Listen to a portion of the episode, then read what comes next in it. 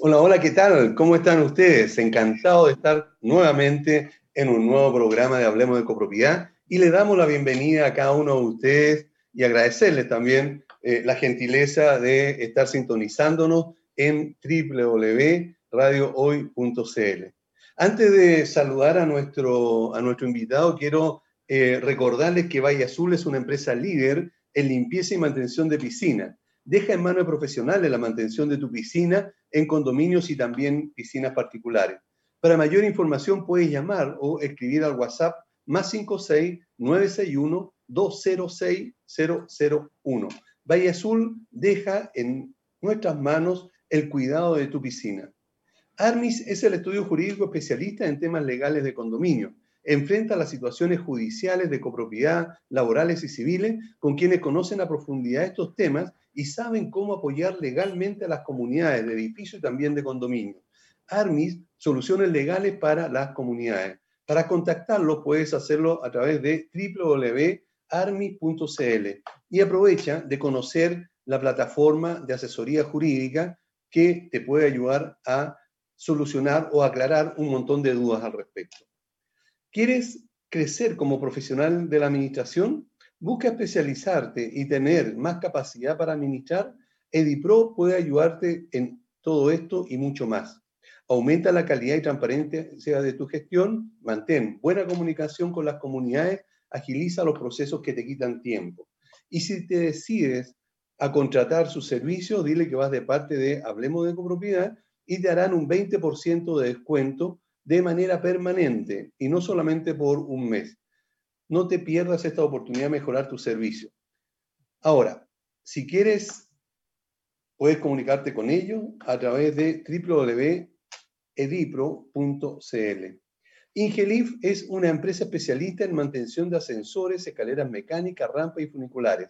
Al iniciar un contrato de mantención, Ingelif entregará al cliente un informe detallado del estado de sus ascensores sin costo para la comunidad y también va a ayudarles a programar las posibles reparaciones y trabajos a realizar para dar cumplimiento a las normativas vigentes.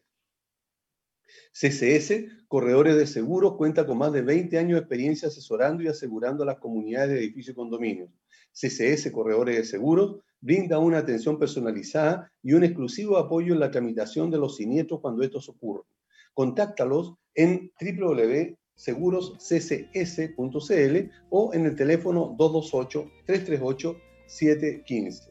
Y ahora sí, quiero saludar y darle la más cordial de la bienvenida a Salvador Magluf, todos ya lo conocen, es abogado inmobiliario, capacitador, autor del libro de El ABC del corretaje y manual también para arriendo de bienes raíces. Buenos días, Salvador. Nuevamente, encantado de saludarte. ¿Estás muteado, parece? ¿No te escuchamos? Perdón. Sí, ahí sí. Querido, Aníbal, eh, muy buenos días. Es un placer eh, volver a estar en vuestro programa de Hablemos de Copropiedad, que es una oportunidad para conocer de diferentes rubros del tema inmobiliario. Para mí es un placer y estamos acá a disposición de todo lo que ustedes quieran saber y nos quieran preguntar el día de hoy. Bueno, muchas gracias Salvador. Y lo primero que debo preguntarte es lo que ha estado haciendo noticia en estos días sobre eh, esta ley o este proyecto de ley, me habían dicho, contra los arrendatarios incumplidores. Eh, ¿De qué se trata y cómo funciona o cómo funcionaría esta, esta situación? Primero quisiéramos hacer una crítica constructiva hoy día al Parlamento y al Poder Ejecutivo, porque la última modificación grande que existió a la ley de arrendamiento fue el año 2003, el día 11 de abril. Habiendo pasado casi 17 años, se han presentado más de 27 proyectos de ley en estos años y ninguno de ellos ha avanzado raudamente. Hoy día el tema de, la problemática tanto de los arrendatarios como de los arrendadores, según veremos, no se va a solucionar con este proyecto de ley, sino que el llamado, ¿cierto?, hoy día de este proyecto que fue aprobado en la Cámara de Diputados y se traspasó al Senado, que lo va a ver si es que la Comisión de Constitución, Legislación y Justicia así lo determina en el mes de marzo de este año, hay que proponerles indicaciones y modificaciones. Primero hablemos, don Aníbal, ¿cierto?, de qué es este proyecto. La intención de este proyecto es que el juez pueda acceder provisionalmente en este llamado juicio monitorio. Lo que intenta el legislador es, aplicar eh, el juicio monitorio en materia laboral a un juicio monitorio en materia civil. Disculpa, ¿qué significa juicio monitorio? Le comento, nosotros hoy día en materia laboral, eh, menos a determinada cuantía o monto que usted demande a su empleador, si el tribunal ve que hay documentos y antecedentes plausibles para acoger la demanda, la acoge derechamente. Y en este caso, en el juicio de arrendamiento, si usted acompaña antecedentes en el cual la propiedad ha sido destruida total o parcialmente o hay algún tipo de incumplimiento, el juez podría, en el plazo de 10 días, digamos, dictaminar la restitución o el lanzamiento. Ahora bien, la crítica a este proyecto de ley es porque la demora en estos juicios no se produce precisamente en esa fase.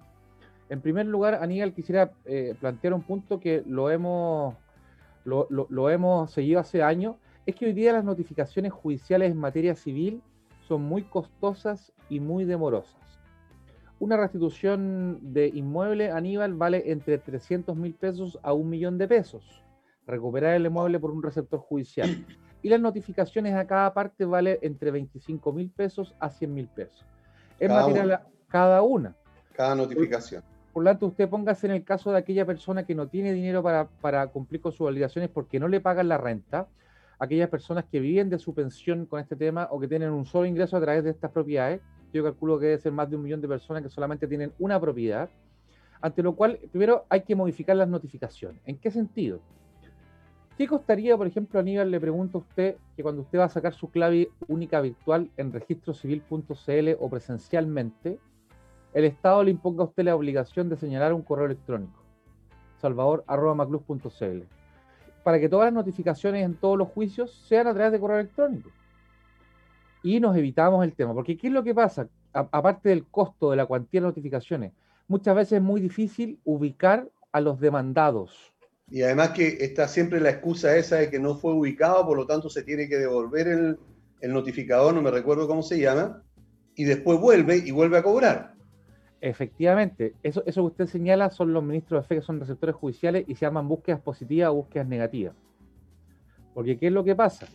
Que la legislación establece que la primera notificación, que significa que se imprime ¿cierto? la resolución y la demanda, y a usted se la tienen que entregar en la mano. Y si no lo encuentran físicamente, porque usted puede llegar a mi casa y me dice, ¿usted es Salvador Macluf? Y yo le digo, no, yo no soy Salvador Macluf. ¿Cierto? Yo mismo le puedo decir al receptor, yo no soy Salvador Macluf. Entonces él tiene que preguntar a los vecinos, los conserjes, etcétera. Y muchas veces la propiedad que se arrienda, eh, la, persona que ocupa la propiedad no es el arrendatario, sino que se la arrienda para otra persona. Entonces, eso, Aníbal, primero tenemos que solucionando. No sé qué le parece a usted el tema de las notificaciones por correo electrónico. Bueno, eh, yo he tenido eh, bastante juicio en estos 35 años como corredor de propiedades, ¿verdad? para tratar de desalojar a algunos eh, moroso. Eh, y es, una, es bastante complicado porque, como te digo, si no está la persona, hasta que como a la tercera vez se lo dejan estampado, no me acuerdo cómo se llama, ¿verdad? y se dan por notificado. Pero por mientras pagué tres, eh, tres notificaciones que nos hicieron, digamos, o sea, tres visitas del actuario, ¿cómo se llama? Del, del receptor judicial. Del receptor judicial, ¿verdad? A la casa o a la propiedad, ¿verdad? Entonces, al final, como tú dices, todo eso va sumando. Quiero, necesito hacerte una consulta tú dices, eh, eh, hablas de un juicio monitorio.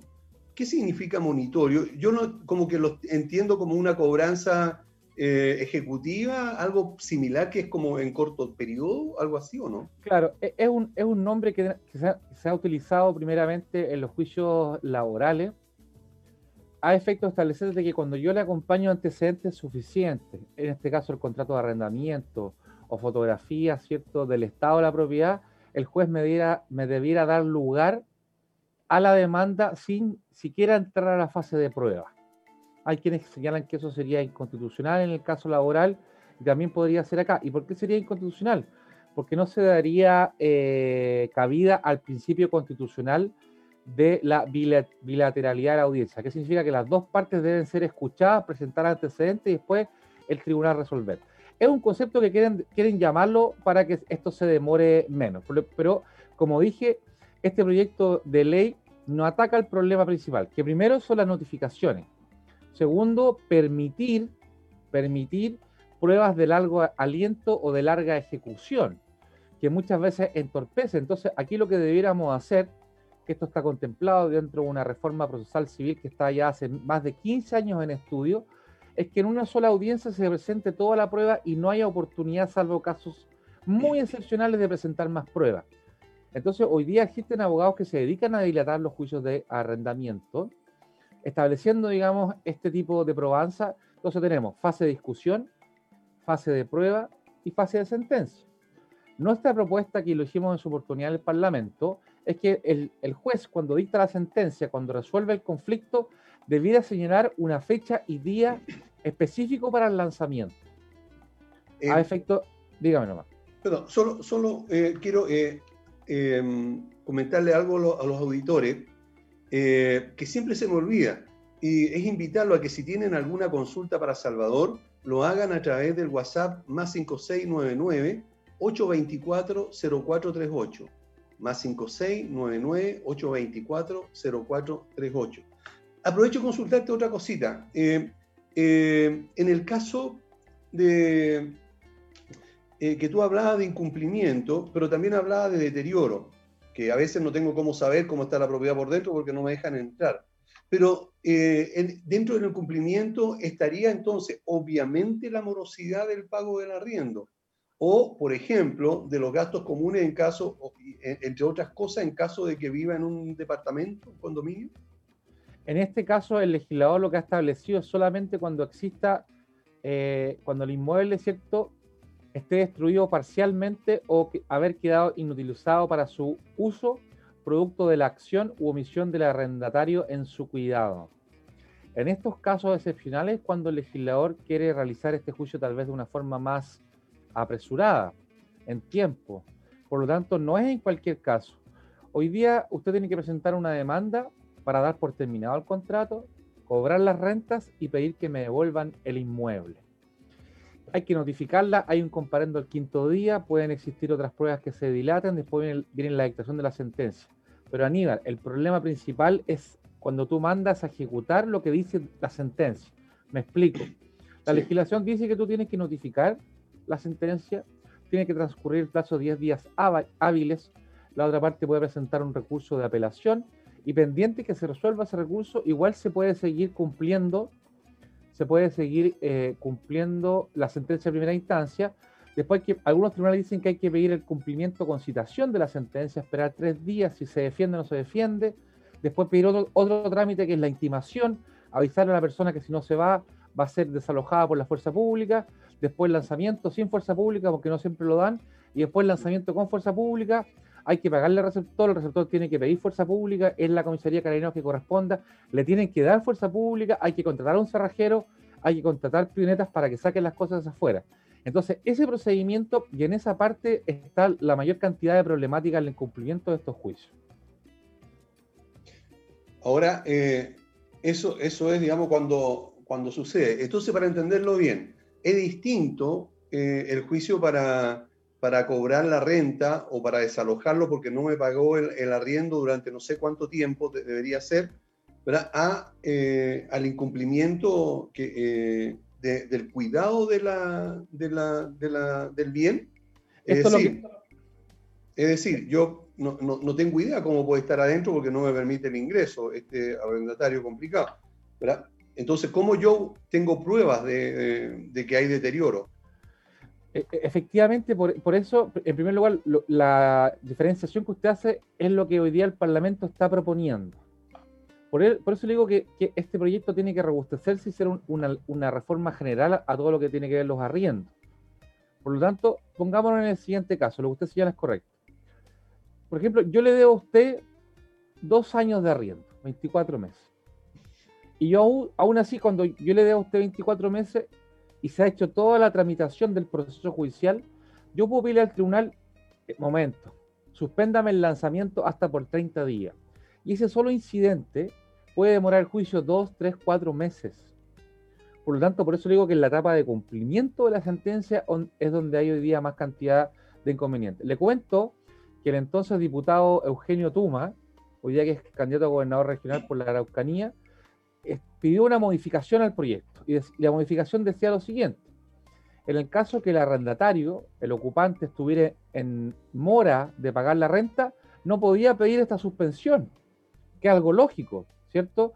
si yo ya he estado dos años viviendo ahí, se inició un juicio de arrendamiento, se me notificó, la persona ya, debería haber tomado cierto algún tipo de resguardo. Porque acá también hay que ponerse en el otro cara de la moneda. Muchas personas hoy día en Chile viven de un solo arriendo. Con ese arriendo, ¿cierto? A la vez arriendan otro inmueble o en su efecto con ese arriendo también subsisten.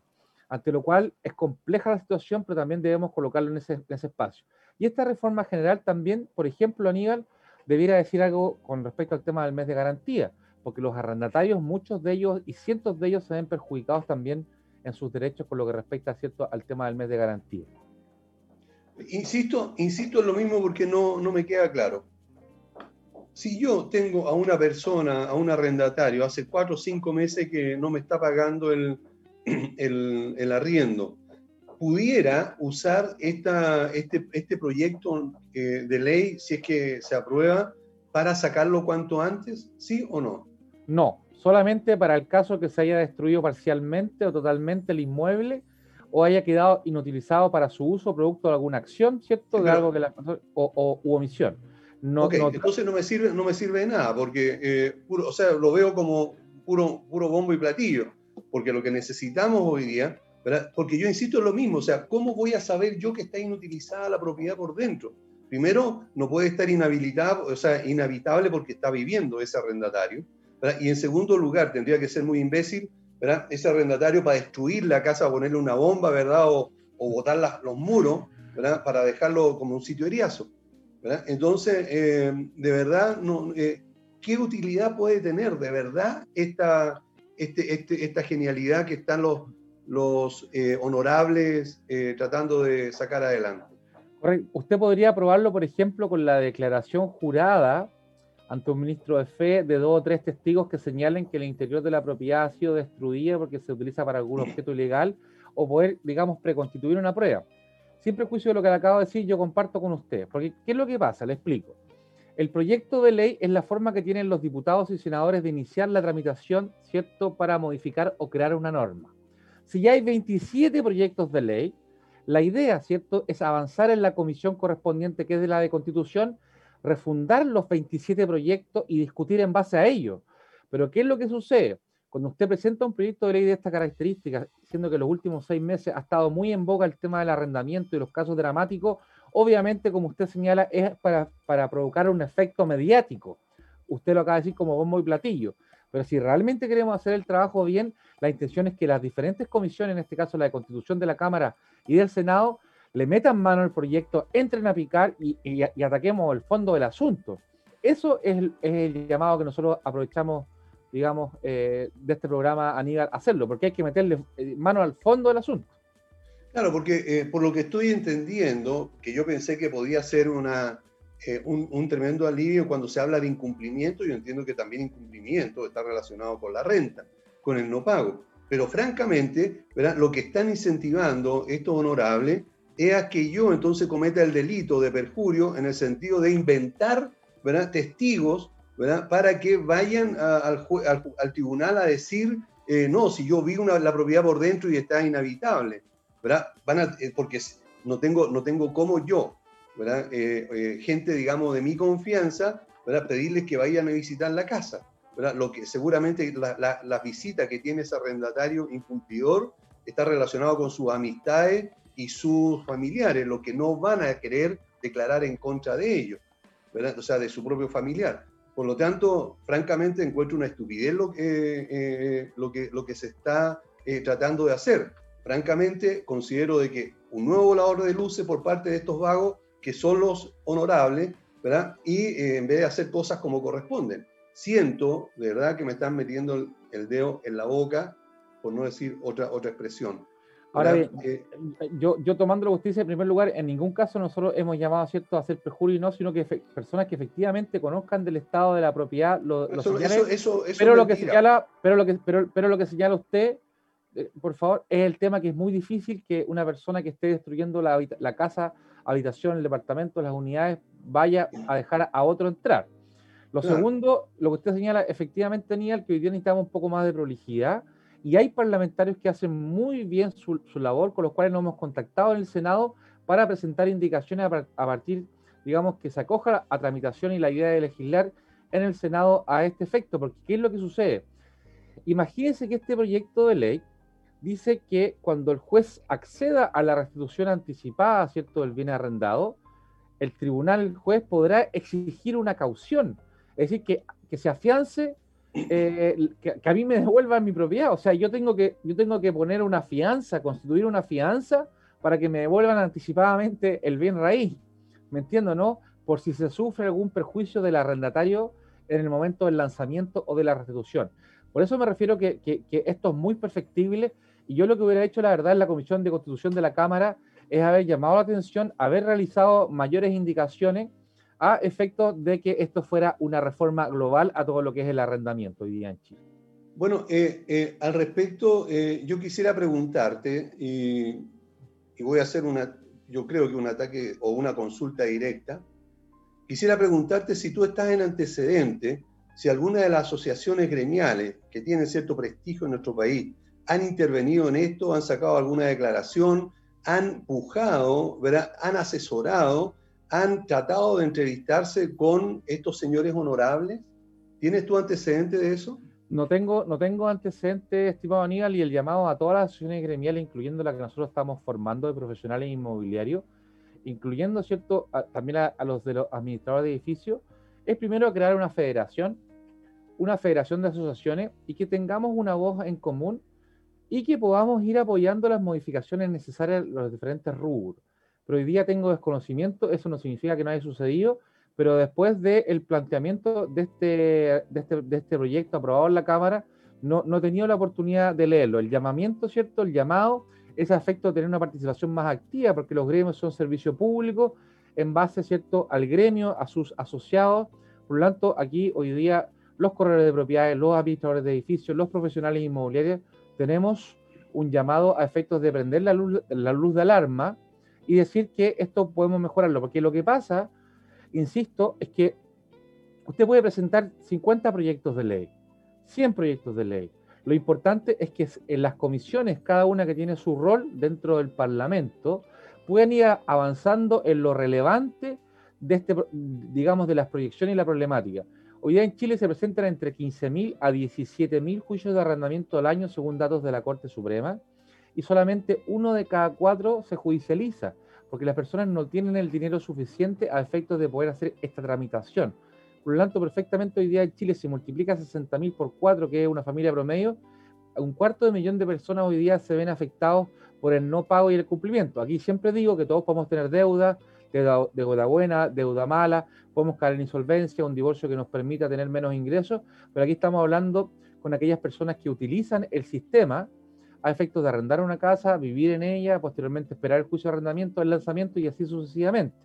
Hoy día nos ha, ha logrado consolidar un, sistema de información para arrendarios morosos y yo tampoco estoy a, a, favor, digamos, del tema de la FUNA, pero necesitamos crear mecanismos, porque ¿qué es lo que pasa, Aníbal?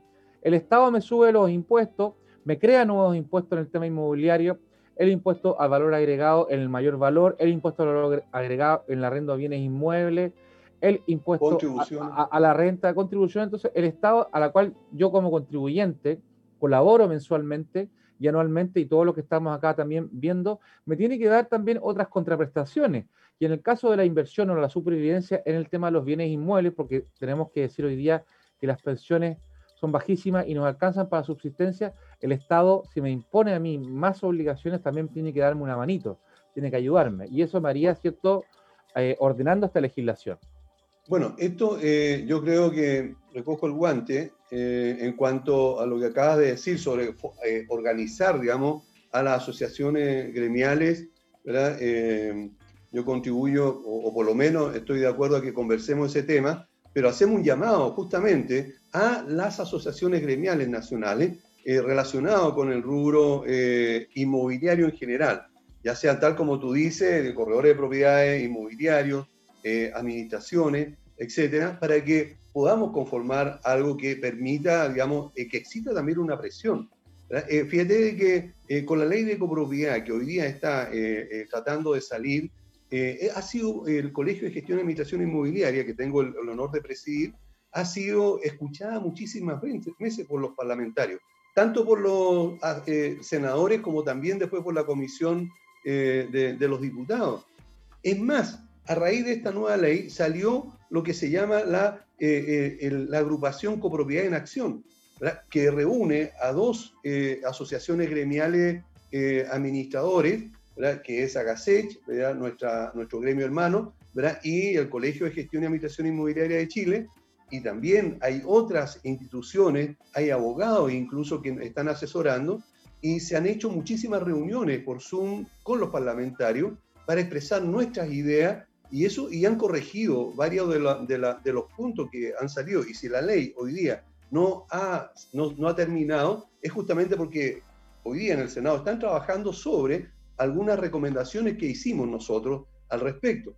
Por lo tanto, si las asociaciones gremiales, especialmente de corretaje, eh, toman eh, en serio su actividad y eh, quieren influir en, en, sacar una buena ley, en este caso de arrendamiento, es necesario que se unan y nosotros también queremos apoyar a esa cruzada con el propósito de lograr también que hayan leyes que sean adecuadas no solamente para una parte, sino que sean justas para ambos sectores.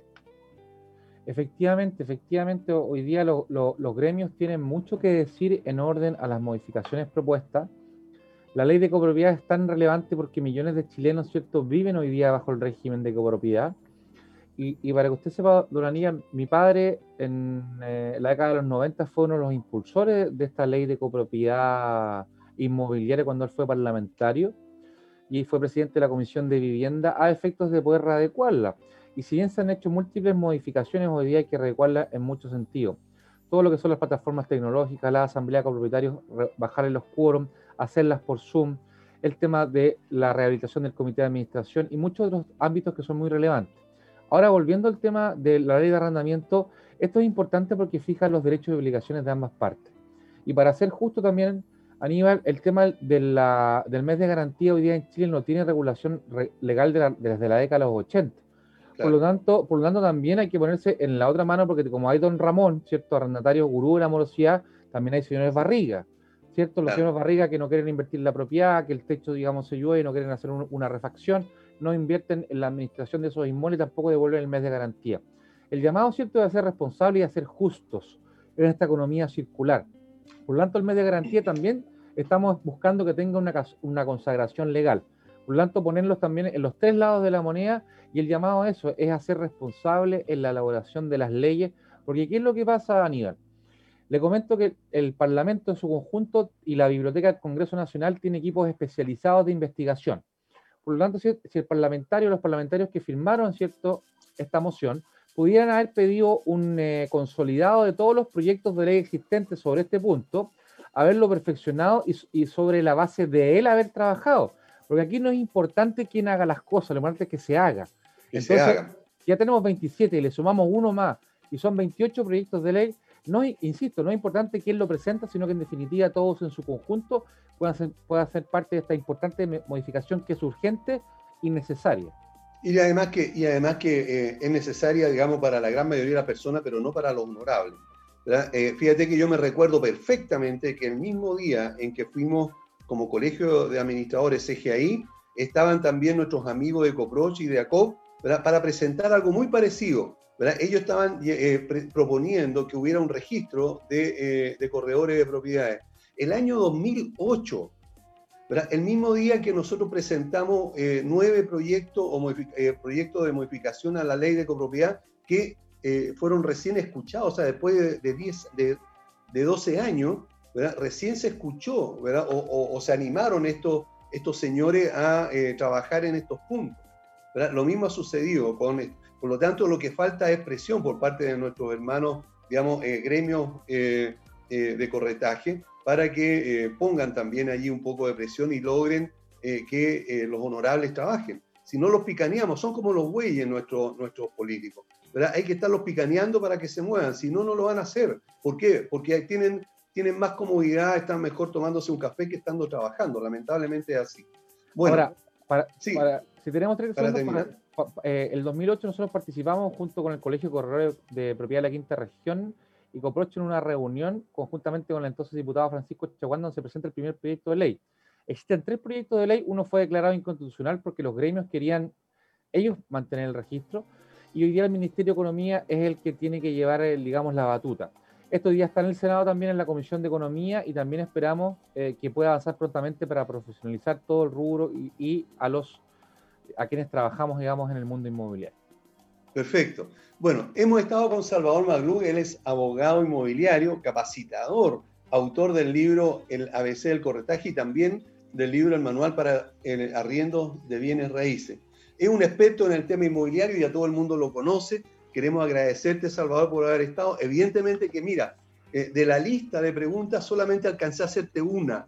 Por lo tanto, necesito que, por favor, eh, en algún momento nos programemos para eh, seguir, digamos, conversando sobre temas que nos pueden beneficiar a todos los corredores. Muchas gracias, querido Aníbal, a todos quienes trabajan en radio hoy, a Miguel Espinosa, estoy a su servicio cuando me invite. Estamos acá para conversar y seguir avanzando. Le mando un gran, gran abrazo. Ok, muchísimas gracias. Un abrazo para ti.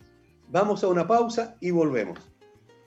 Bien, ya estamos de vuelta con el programa Hablemos de Copropiedad y como ustedes pueden ver, tenemos una preciosa invitada, pero antes de presentarla, tengo que recordarles que Valle Azul es la empresa líder de limpieza y mantención de piscina. Deja en manos profesionales la mantención de tu piscina en condominios y también piscinas particulares. Para mayor información puedes llamar o escribir al WhatsApp más 56 961-206-001. Valle Azul deja en nuestras manos el cuidado de tu piscina. Armis es el estudio jurídico especialista en temas legales de condominio. Enfrenta las situaciones judiciales de copropiedad, laborales y civiles con quienes conocen a profundidad estos temas y saben cómo apoyar legalmente a las comunidades. Armis, soluciones legales para comunidades. Y si quieres contactarlo, puedes hacerlo en www.admit.cl. ¿Quieres crecer como profesional de la, administración? ¿Busca especializarte y tener más capacidad para administrar? Edipro puede ayudarte en todo esto y mucho más. Aumenta la calidad y transparencia de tu gestión, mantén buena comunicación con las comunidades, agiliza los procesos que te quitan tiempo. Y si te decides a contratar los servicios de Edipro, dile que vas de parte del programa Hablemos de Copropiedad y te van a hacer un 20% de descuento de manera permanente. Eso significa que durante todo el tiempo que tú tengas el contrato con ellos, vas a tener este 20% de descuento. Por lo tanto, no te pierdas esta oportunidad. Visítalos en www.edipro.cl. Ingelif es una empresa especialista en la mantención de ascensores, escaleras mecánicas, rampas y funiculares. ¿Quieres tener la tranquilidad y seguridad en los ascensores de tu comunidad, entonces, si es así, elige a Ingelif, que ellos tienen la experiencia necesaria para atender y dar la seguridad necesaria a todos los temas relacionados con el transporte vertical. Comunícate con ellos al 225-010-752 o a ingelif.cl. CCS Corredores de Seguro cuenta con más de 20 años de experiencia asesorando y asegurando a las comunidades de edificios y condominios. CCS Corredores de Seguro brinda una atención personalizada y un exclusivo apoyo en la tramitación de los siniestros cuando estos ocurren. Contáctalos en segurosccs.cl o en el teléfono 228-338-715. Y ahora sí, ahora sí que presento a Francisca Lopresti, ella es vocera de Edipro. ¿Cómo está Francisca? Un gusto tenerte por primera vez en nuestro programa. Sí, primera vez que vengo solita. Hola Aníbal, muchas gracias por la invitación. Eh, ahí estaba escuchando el programa con el abogado, muy interesante, así que muy contenta de estar acá contigo hoy.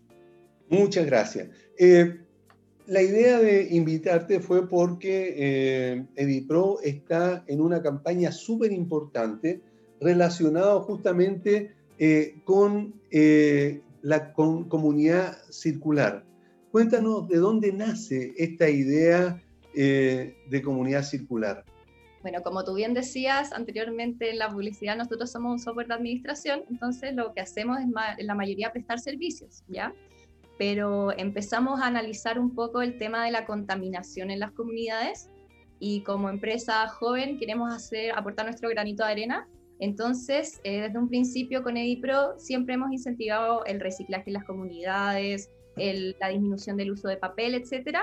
pero ahora nos aliamos con dos empresas más y creamos esto que tú llamas Comunidad Circular, que es un programa de reciclaje exclusivo para comunidades. El cambio climático que está muy heavy en este momento y queremos que nuestras próximas generaciones sigan teniendo planeta. Entonces, comunidad circular se trata de poder disminuir los residuos domésticos que en su mayoría se producen en las comunidades ya que tienen la mayor cantidad de personas viviendo en ellas. ¿Y cómo, cómo llegaron a, a, tomar esta determinación que lo saca un poco, tal como tú dijiste, eh, del servicio de software que habitualmente se, se, entrega? Bueno, como esta problemática estaba en nuestras cabecitas como EIPRO, nos aliamos con dos empresas, con Acción Circular, que es una empresa dedicada al reciclaje, y con Camio, que es una empresa de transportes que hacen mudanza, un montón de cuestiones. Y con ellos, con esas dos empresas, postulamos a un fondo Corfo y nos ganamos el fondo Corfo. Entonces dijimos, ah, ya, bien tenemos que crear entre todos nosotros algo inteligente para poder reciclar las comunidades. Entonces, nosotros como EDIPRO lo que hacemos es la difusión del programa y se lo damos obviamente a nuestras comunidades y eh, Acción Circular se encarga de gestionar todo el tema como duro y puro del reciclaje, que es su expertise, y Cambio se dedica a transportar los residuos. Entonces, entre los tres creamos este programa que contempla hartas cositas interesantes. Ok, ahora eh, están entonces estas dos empresas que no tienen nada que ver porque no son socios de DIPRO, o sea, sino que ustedes se, se reunieron y son también, eh, eh, son también tan jóvenes como eh, o sea, lo, lo, de estas dos. Anoté, alcancé a anotar Acción Circular, la empresa. ¿Y la otra, cómo se llama? La otra se llama Camio y son todas empresas súper jóvenes todos yo creo que estamos desde bajo los 35 años. Ah, muy bien, son emprendedores jóvenes, perfecto. Entonces ahí se entiende, se entiende muy bien, digamos, esta, esta conciencia, ¿verdad? O este interés en, eh, en, dar esta, este servicio, ¿verdad? Que, que creo que es súper bueno. Ahora, eh, ¿cómo se ofrece esto, este servicio para que puedan reducir los niveles de producción de basura y contaminación? Ya, mira, el servicio consta básicamente de que nosotros a las comunidades que contratan el programa de comunidad circular les entregamos tres contenedores con sus respectivas sacas de 240 litros y que están dedicados al plástico, al vidrio y a las latas, ya que son, eh, según estudios, los residuos que más se generan dentro de la producción de basura doméstica. ¿ya? Entonces estaríamos abarcando un gran porcentaje de la basura Lamentablemente no toda por el momento, porque como estamos recién partiendo con el proyecto, solamente tenemos estas tres como residuos para reciclar. Y además de esto, lo que hacemos es que, gestionado con la empresa Cambio, hacemos dos retiros al mes por comunidad, ¿ya? Esto evita que estén muy llenas las sacas a fin de mes y sea más difícil la gestión. Y además de esto, como el reciclaje no solamente es ya empieza a reciclar, sino que hay que hacer un trabajo muy importante de educación medioambiental para las personas, sobre todo para aquellos que son de generaciones más antiguas que no están tan familiarizados con el reciclaje, porque lamentablemente es un tema igual que está recién relativamente empezando a ser una preocupación, ya que antes no se tenía tanto conocimiento de las afectaciones que tiene para el planeta. Entonces les hacemos harto, harta educación ambiental, les entregamos un manual de sustentabilidad, les contamos cómo hay que reciclar correctamente estos tres materiales, etc. Entonces hacemos ahí estamos como bien completo el espectro. ¿Existe material para eso? ¿Ustedes cómo lo hacen? ¿Cómo lo distribuyen? A quienes contratan el servicio, nosotros les enviamos eh, por distintos canales, por ejemplo, por mail les enviamos un manual de sustentabilidad que incluye muy detalladamente cómo reciclar todos estos residuos y además consejos para poder reciclar en la casa, qué otras cositas pueden hacer, etcétera. Y por, por, otros canales como WhatsApp se les envían como distintos materiales infográficos, fotitos, cosas así, eh, con la misma información, pero más reducida para que sea más rápida y fácil de leer y de interpretar y adquirir. Ah, ok, y ahora, em, si, un usuario de Dipro quisiera, eh, eh, quisiera no, o, en este caso una comunidad, ya sea por el administrador o, por el comité de administración, eh, quisiera contratar este, este servicio, ¿cómo se hace? Ya, mira, me gustaría contarte que este servicio de reciclaje, como te decíamos que era nuestro granito de arena, es 100% gratuito, ¿ya? El ah. único requisito es ser cliente de Dipro y puede ser cualquier tipo de plan, desde el más barato hasta el más completo, ¿ya? De eso no, no hay diferencia. Em, no se cobra nada, como te decía, y eh, como el, el requisito es este, y todas las comunidades que tengan un plan pueden optar a este servicio. Y lamentablemente el único pero que tenemos en este momento es que como es también un proyecto súper nuevo, no están todas las zonas a lo largo del país cubiertas. Entonces nos estamos concentrando primero en la región metropolitana. ¿Ya? Entonces, las personas que tengan EDIPRO o que quieran contratar EDIPRO pueden optar llamando a nuestro teléfono, escribiéndonos a comunidadcircular.edipro.cl y ahí pueden cotizar su plan, eh, ver cómo lo podemos implementar y ahí se les envía Acción Circular la, la, información y ellos envían los contenedores y se ponen de acuerdo y hacen todo este plan educativo que gestionamos entre todos. Perfecto. Entonces, Francisca, lo que, lo que hoy día, digamos, eh, son clientes de Vipro, llaman o se comunican por, lo, por cualquier medio. Ahora, los que no son, eh, no son clientes de Vipro y quisieran eh, y quisieran, digamos, eh, tener este beneficio, por supuesto que se van a, eh, a inscribir. Ahora, si se, si se, quieren inscribir, digamos, o quieren contratar los servicios de IPRO, no se olviden de decir que vienen a través del el programa Hablemos de Copropiedad, porque además le van a hacer un descuento. Y eso también sería como un beneficio adicional, es decir, con el solo hecho de contratar los servicios de IPRO, podría acceder inmediatamente a tener esta, esta, esta, digamos, eh, comunidad circular, digamos, a, estar dentro de, ¿sí? Efectivamente, como contabas tú, como tenemos ahí una alianza bacán con ustedes, eh, si dan el, el, código Hablemos de Copropiedad, obtienen este 20% de descuento de por vida en el plan, porque permanezcan siendo clientes, y el plan de comunidad circular absoluta y totalmente gratis. Ok, ahora que no, los que no tengan comunidad, o sea, los que no tengan EDIPRO hasta el momento, pueden de verdad, o sea, contratar cualquier plan. Incluso tenemos planes súper básicos que no cuestan más de 30 mil pesos, por ejemplo, y obtendrían las funciones más el plan de comunidad circular. Entonces, y al final con este 20% que ofrecemos también por descuento de Hablemos de Copropiedad, termina siendo de verdad un gasto ínfimo, ya que se cobra obviamente por prorrateo, entonces lo paga paga un porcentaje pequeño cada persona que vive en la comunidad y al final es como también poner un granito de esfuerzo por parte de las comunidades para cooperar con nosotros y que podamos hacer este plan y que siga funcionando sostenido en el tiempo. Ahora, como les decía, lo último es que tienen que preguntar eh, si la zona está disponible por el momento, pero cada vez, todos los meses estamos creciendo en comunas, así que probablemente va a estar. Perfecto. De todas maneras, eh, al, contratar el servicio, pueden entonces eh, hacer la consulta también, porque tal vez este mes no, pudiera estar en, algún, en alguna comuna, pero seguramente en dos o tres meses más sí, porque han ido abarcando eh, más comunas a medida que va pasando el tiempo. Nosotros partimos con cuatro comunas y ahora ya tenemos sobre 10 comunas y estamos súper bien ahí implementando el reciclaje. Los partners de cambio también se están moviendo bacán con sus vehículos, entonces todo está funcionando digital. Ah, perfecto. También vamos a empezar a incorporar más tecnologías al plan, así que la idea es que estén bien atentos y vayan actualizándose eh, en, el, en, lo que contempla. Vamos a crecer mucho. Tú eh, te saliste un poquito, o, por lo menos dijiste algo que, eh, que, yo me voy a salir de lo, de, digamos, de, lo que... hablabas tú de, de, planes que son bastante económicos, porque estabas diciendo de 30 mil pesos, ¿verdad? para una comunidad. Eh, ¿Me puede explicar eh, de, qué se trata ese plan? Te muestro, de hecho, te lo voy a contar al tiro. Nosotros tenemos tres tipos de plan, ¿ya? Y antes, o sea, no antes, pero tenemos también un plan que es un plan gratuito, pero ese lamentablemente no, no, se, no, no sirve para contratar comunidad circular. Pero eh, acá, por ejemplo, tenemos tres planes que vendría siendo el Smart, el Plus y el Full, ¿ya?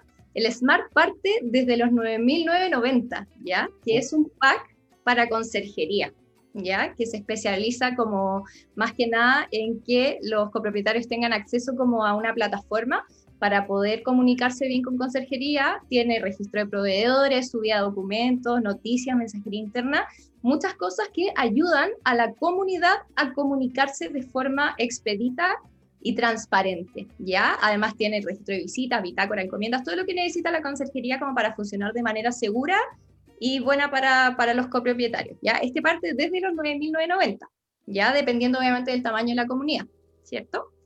tenemos también el plan Plus, que es desde los 26.990, que este ya es muchísimo más completo, tiene pago online de gastos comunes, tiene área de contabilidad para el administrador, eh, tiene remuneraciones, conciliación bancaria, un montón de funciones que al final les van a hacer la vida mucho más fácil a los administradores y además tiene todas estas funciones que contempla el primer plan que te conté, que es el baratito, el de 990, 9.990.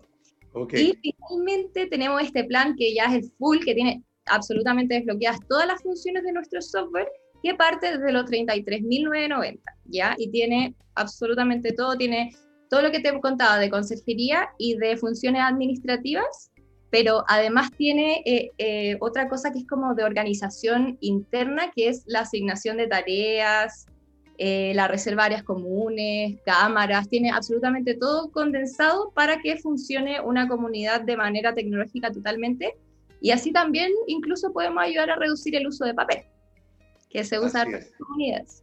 Acá está todo lado de la nube.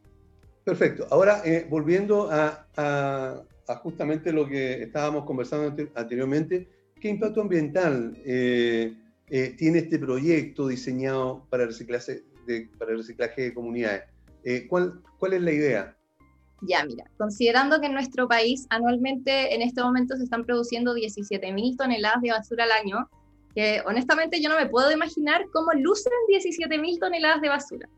Y esto eh, a su vez se traduce en que cada uno de nosotros particularmente producimos más de un kilo de basura al día para que se llegue a esta cifra, ¿ya? Y siendo las comunidades donde se concentra la mayor, la mayor cantidad de las personas que viven, como que habitan y producen basura, eh, es, un, es como la producción de basura doméstica más concentrada a nivel país. Entonces, el impacto que, que tiene este proyecto es que disminuye en un porcentaje que cada vez es más alto esta basura doméstica, que es parte de las 17.000 toneladas de basura al año, ¿ya? Y además de esto, como nuestro programa eh, incluye el reciclaje de plástico, que es uno de los residuos más contaminantes, eh, el impacto que disminuye es el tema de los microplásticos presentes en el océano y también en, el planeta, que en verdad todo lo que consumimos en este momento que viene del mar tiene microplásticos. Es un tema muy tóxico. Entonces, al reciclar el plástico y volver a darle una vida, evitamos totalmente que esto vaya a parar al medio ambiente. Ese vendría siendo el impacto más importante que, que descubrimos cuando iniciamos este gran proyecto. Este, este proyecto que ustedes están, em, eh, están hoy día ya trabajándolo, porque ya, ya, ya está desarrollado, ¿verdad? Y quieren llegar eh, a todas las comunas del área metropolitana. ¿Tienen pensado también extenderse a, a otras regiones? Eh, por el momento, Cambio se encuentra acá en Santiago, ¿ya? ya. Pero eh, yo creo que si el proyecto logra escalar lo suficiente y logra ser también lo suficientemente sustentable por sí mismo, porque la idea de nosotros es no cobrar nunca, ya porque creemos que el reciclaje debería partir por una iniciativa así como más social que obviamente lucrativa. Entonces lo que queremos hacer a futuro para poder expandirnos es que las empresas grandes, como no sé, Coca-Cola, PepsiCo, todas las empresas multinacionales que están acá en Chile y que lamentablemente contribuyen mucho a la contaminación, financien estos programas de reciclaje y así también disminuyan su huella de impacto, ¿ya? Y así podría permanecer 100% gratis y podríamos aliarnos con otras empresas de transporte a lo largo de Chile. Y ahí podríamos expandirlo un poco más. Esa es la idea que tenemos a futuro. Pero eh, por mientras están eh, abocados, digamos, a atender eh, bueno, el área metropolitana que también es bastante grande, digamos. Eh, aquí están eh, la mayoría de las comunidades de edificio y condominio, por lo tanto, tienen un tremendo desafío por delante. Dijiste que la idea es que esto no, la comunidad no, no, no cobre, o sea, no, se no, no pague por este servicio. Pero ¿qué pasa con las comunidades que son más grandes? A lo mejor tres, y, y, me consta, eh, a lo mejor tres eh, eh, de estos contenedores no, no, no, es necesario, digamos, no, ¿verdad? ¿Existe la posibilidad de entregar más contenedores si es que fuera necesario o la comunidad tendría que comprar los suyos? Por este momento, los primeros tres contenedores son gratis, pero ellos pueden adquirir más contenedores y gestionamos nosotros los retiros próximamente queremos poder implementar más retiros, lo que significa que quizás los tres contenedores van a ser suficientes si se vacían más seguido. ¿Ya? ¿Me explico? Entonces la idea es ponerlos en un área donde la gente tenga acceso, también que la gente colabore y que sea limpia, porque los residuos todos deben ser eh, tienen que limpiarse antes de, de, arrojarse a los contenedores. Y con el tiempo vamos a empezar a incorporar más retiros. Entonces, en si la comunidad necesita y realmente quiere y puede pagarlo, puede adquirir más contenedores, pero la idea de nosotros es empezar a implantar más retiros en futuro. Entonces, realmente se compensa eso. Perfecto. Ok. Entonces, si tuvieran que, eh, eh, si quisieran comunicarse con eh, comunidad circular, ¿cómo lo hacen?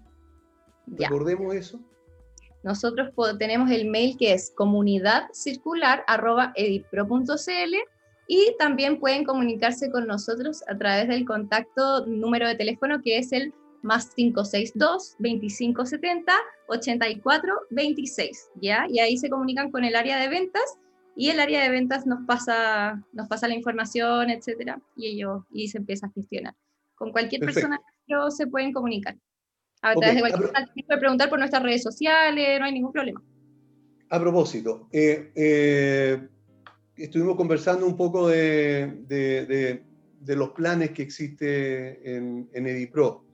Eh, hay una situación que se da que es súper importante si alguien tiene alguna duda, o sea, si alguien quisiera conocer más EDIPRO, también existen demostraciones al respecto, se pueden contactar también con el área de venta, ¿verdad? Eh, nosotros en el área de ventas lo que hacemos es una opción súper didáctica para que la gente conozca el software. Lo primero que pueden hacer al entrar a la página de EDIPRO es probar la demo, ¿ya? y ahí se les gestiona una cuenta como no ficticia, pero, pero sin, con todo habilitado, pero es como una cuenta para todos. Entonces hay información, como hay gente que prueba, etcétera, y pueden manejar absolutamente todas las funciones del software.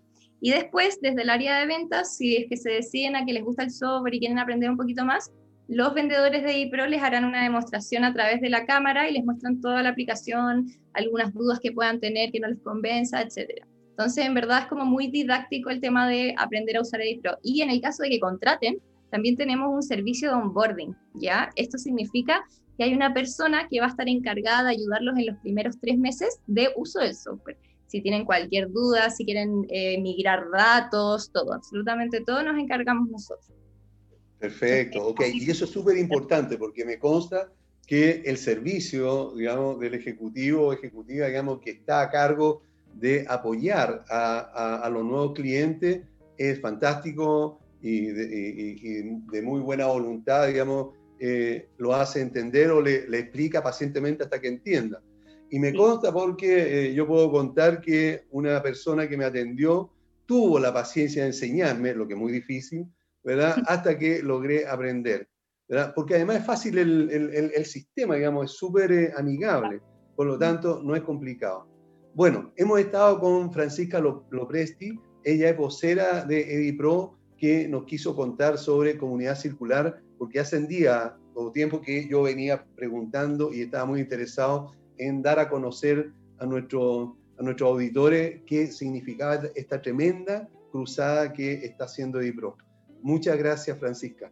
Gracias Aníbal por la invitación. Espero que se sumen a Comunidad Circular los clientes de IPRO que nos puedan estar escuchando y si no, pueden contratar IPRO desde los 9.990 y obtener este plan de reciclaje 100% gratis. Así que para que se unan y estamos todos a favor de cuidar el planeta, así que vamos con todo. Muchas gracias Aníbal.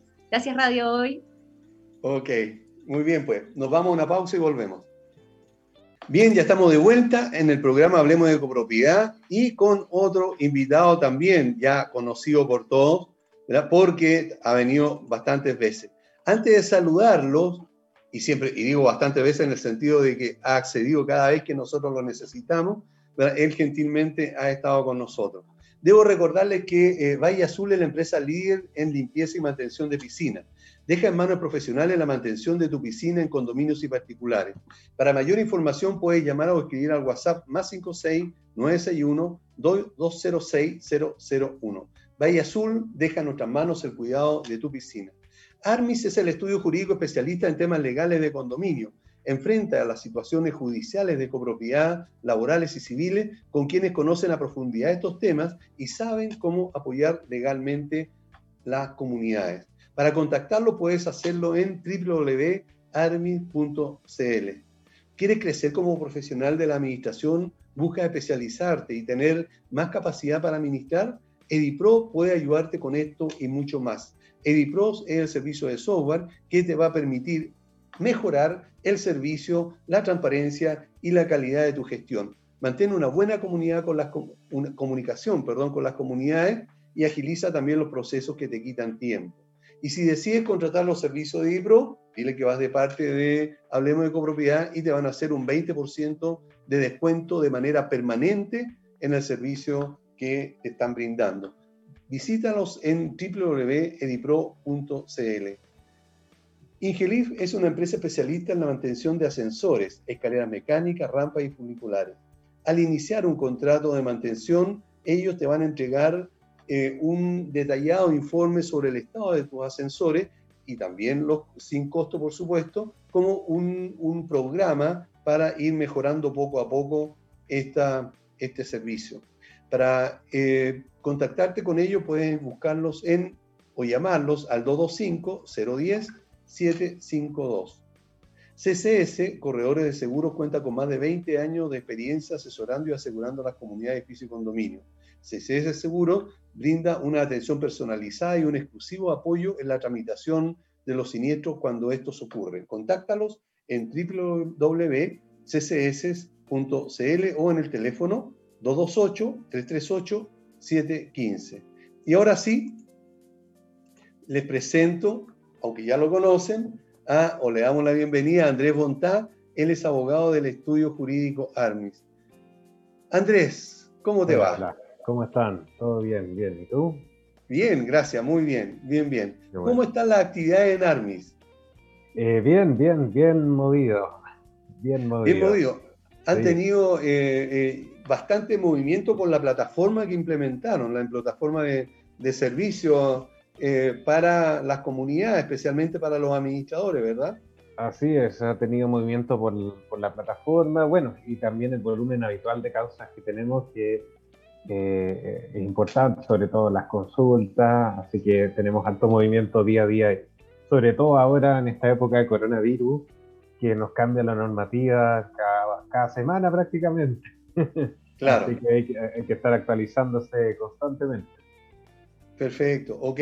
Eh, Andrés, la idea es consultarte una situación que se está dando eh, en general en, en, las comunidades en cuanto a una serie de errores que se cometen en la redacción eh, de las actas de, estos condominios o eh, comunidades. Lo primero que debo preguntarte al respecto es en qué circunstancias hay que redactar un acta en una comunidad o en un condominio. Claro, bueno, eh, las actas deben redactarse en diferentes circunstancias del condominio, para empezar, eh, cuando se realiza o asamblea ordinaria o asamblea extraordinaria y también eh, se deben realizar las actas cuando eh, se realicen las reuniones internas del comité de administración. Cada una de estas actas tiene distintas formalidades, por ejemplo, los requisitos de la asamblea ordinaria. La acta de la asamblea ordinaria son distintos a los requisitos de la asamblea extraordinaria y a su vez, dependiendo de su contenido, también tienen distintos requisitos, dependiendo, por ejemplo, si es que se eh, indica un nuevo representante legal, por ejemplo, la asignación de un administrador, habría que reducir la escritura pública, son diferentes requisitos dependiendo del tipo de acta que, se tenga que hacer. Ok, en el caso, eh, tú señalaste que hay dos tipos eh, de acta, una que son de asamblea y otra de, de, de comité de administración. Exactamente. La, ley también establece separación de estas actas, ¿es así? Así es, así es. Eh, las actas del, comité de administración eh, tienen menos requisitos que las actas de las asambleas y eh, a su vez estas actas deben guardarse en un libro de actas, el cual puede ser redactado de forma manuscrita por parte de los miembros del comité o bien eh, redactado en forma computador y luego esa impresión se pega al libro de actas. Lo importante en ese caso es que eh, las actas, el, libro de esas actas tiene que ser guardado por el presidente del comité de administración, no por la administradora, no por el administrador, sino que por el presidente del comité de administración.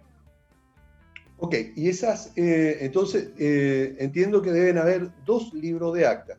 Uno que sería para el comité de administración, digamos, para las reuniones del comité de administración, y otra para la, solamente las asambleas, sean esta ordinaria o extraordinaria. Exactamente, exactamente. Ok, en el, caso de, las, eh, de las actas de los integrantes del comité de administración, eh, ¿Qué se debe establecer allí? Ah, bueno, eh, ¿te refieres a cuando se designa al comité de administración o a las actas del comité? No, las actas de comité. Por ejemplo, se reúne el comité de administración, cada vez que se reúnan tienen que eh, tomar, tomar acta o solamente en ciertas oportunidades. Sí, bueno, teóricamente, aunque no siempre esto se lleva a la práctica, deben, eh, cada vez que se reúnen, tomar acta de los acuerdos que tomen los miembros del comité y esos acuerdos deben ser registrados en el acta. En el acta, eh, si bien la ley no expresa específicamente qué es lo que debe contener dicha acta, sí se recomienda que eh, se establezca la hora en que se celebra el acta, los miembros que participan en esa acta de utilización, en este caso serían los miembros del comité, se debe además en esa acta eh, hacer presente tanto el voto mayoritario, los votos, eh, digamos, el acuerdo en el que se llega dentro del acuerdo del, comité, así como también el voto decidente, en caso de existir. Se debe, también consignar qué es lo que opina la persona eh, que, que, representa la opinión minoritaria en dicho comité. Y a su vez, las decisiones que se tomen en ese comité pueden ser vinculantes para el futuro. ¿A qué te refieres con eso? Por ejemplo, eh, si en dicha eh, reunión de comité se decide, eh, por ejemplo, realizar una compra, por ejemplo, un refrigerador para la sala donde están los trabajadores, al llegar a ese acuerdo en el acta, ese, ese, ese, acto se vuelve vinculante para el comité. O sea, el, el comité va a tener que obligatoriamente hacer lo que se acordó en dicha acta, pese a que pueden haber miembros que no estén de acuerdo con realizar dicho acto. Ah, entonces podemos entender que si hay, que si hay un acta donde se acordó algo, ¿es obligación la ejecución de ese, de ese acuerdo? Exactamente. Pese a que pueden haber miembros del comité que no estén de acuerdo. O sea, puede haber un voto minoritario pero si se acuerda por mayoría, la realización de ese acto se vuelve vinculante, o sea, se tiene que hacer incluso contra la opinión de los miembros eh, minoritarios, una vez que se, se, aprueba en acta con los correspondientes votos. Correcto. Sin perjuicio de lo cual, en un acta posterior se podría eh, acordar otra cosa, se podría anular el acuerdo anterior, pero en principio lo que se establece en el acta es vinculante. Y en ese caso, eh, por ejemplo, si hay, un acuerdo que después se desacuerda o, se acuerda, digamos, anular, por llamar así, eh, debe, ¿es, la, la, misma exigencia en cuanto al quórum para ello o debiera ser, más alto que la primera vez? No, la, exactamente la misma exigencia. Ah, ya, ok, correcto. Bueno, ¿existe algún eh, tipo de, para ya sea asamblea ordinaria, o sea, asamblea o reunión de comité de administración, eh, algún tipo de exigencia para la redacción de, ese, eh, de esa acta? O sea, ¿hay algún protocolo que la ley establezca? Efectivamente, hay requisitos mínimos que establece la ley, que son distintos tanto para asamblea ordinaria como extraordinaria. Respecto a la asamblea ordinaria, se debe indicar en el acta quiénes los, son las personas que asisten a esa asamblea. Eh, todas las personas, todos los, los propietarios que asisten a esa asamblea el acta de asamblea ordinaria no necesariamente debe reducirse a escritura pública eh, per se, pero sí si se toman determinados acuerdos, sí se va a tener que reducir a escritura pública. Por ejemplo, si se designa en esa asamblea eh, a nuevos miembros del comité, dentro de los cuales está el presidente del comité, entonces esa acta sí se va a tener que reducir a escritura pública para efectos de dar fe de quién es el representante válido del condominio. Em, además, bueno, se debe individualizar, individualizar las personas que asisten a esa asamblea, se debe dar cuenta de si las personas que asisten son dueños, cónyuges o representantes legales y se debe indicar el cargo en caso de que se designen miembros del comité de administración. En caso de no haber administrador, va a ser el presidente el que eh, va a ser el representante legal de del condominio. Y además de eso, es muy, eh, de práctica muy común el establecimiento de tablas con los temas que se van a tocar en dicha asamblea. No es obligatorio eh, realizar las tablas porque la ley no lo exige, pero sí es, es un tema sumamente difundido la realización de tablas para efectos de ver los temas que se van a tocar en, la, en las referidas asambleas. Y por supuesto, de todos los acuerdos, al igual que en, en las actas del, comité de administración, se debe tomar nota tanto de los acuerdos que se toman como de la opinión minoritaria de los miembros. O sea, si hay residentes eh, que en una votación no lograron alcanzar un acuerdo de un determinado punto, también su opinión debe, dejarse constancia en el acto, debe dejarse constancia de lo que señalaron. Eh, tú señalabas recién que en el caso de, las, eh, de la asamblea extraordinaria se debe individualizar a cada uno de los asistentes. ¿Sí? Efectivamente. Eso significa, que en una comunidad que son 100, ¿verdad? Eh, basta con y, van, digamos, el, el 60%, pensemos en segunda citación para una asamblea extraordinaria, van a ser 60 personas, habría que poner el nombre de la persona y qué otro dato más. Mire, ese es un tema, porque la ley específicamente no señala eh, cuáles son los datos que se necesitan para individualizarle a la persona. Nosotros en materias judiciales se entiende que la individualización es el nombre completo, ambos nombres y ambos apellidos, el RUT, domicilio, profesión oficio y el Estado civil, pero eso solo para efectos judiciales, no se hace aplicable a la ley de copropiedad. Por tanto, estimamos que para efectos eh, de completar este requisito de individualización, basta que quede suficientemente claro quién es la persona que está asistiendo, vale decir, con nombre completo, RUT, y propiedad, eh, unidad de la cual es propietario. Generalmente, en estos casos, lo que se hace es eh, que las personas cuando llegan a esta asamblea llenen ellos mismos eh, un formulario donde aparece el número del departamento, el nombre y la firma. Y eh, en algunos se le pone incluso el porcentaje de prorrateo para, en caso de votación, sepa digamos, cuánto vale su voto. Em, en este caso, habría que ampliar entonces esa, esa, esa planilla ¿Y esa misma serviría para el acta o habría que individualizar uno a uno dentro de esa acta? A mí me parece que esa planilla es suficiente porque se individualiza el propietario del inmueble, la unidad que corresponde y además se verifica su comparecencia a través de la firma. Hay que tener en cuenta que normalmente los datos de los propietarios son un dato que es conocido por, el comité, por el condominio, dado que tiene los datos de a qué unidad corresponde y los demás datos de individualización pero como señalé, dado que la ley no especifica cuáles son los requisitos de individualización de esta persona, no podemos hacer extensibles los requisitos de comparecencia judicial a la comparecencia a la asamblea ordinaria, por lo que a mí me parece que eh, señalar el nombre, la unidad, eh, vale decir que quede suficientemente claro quiénes son las personas que están asistiendo a eh, la asamblea, debería ser suficiente para que esta asamblea sea válida. Ok, ahora en el caso de, la, de, de, em, una asamblea ordinaria, eh, hay dos tipos de, de, redactores de acta.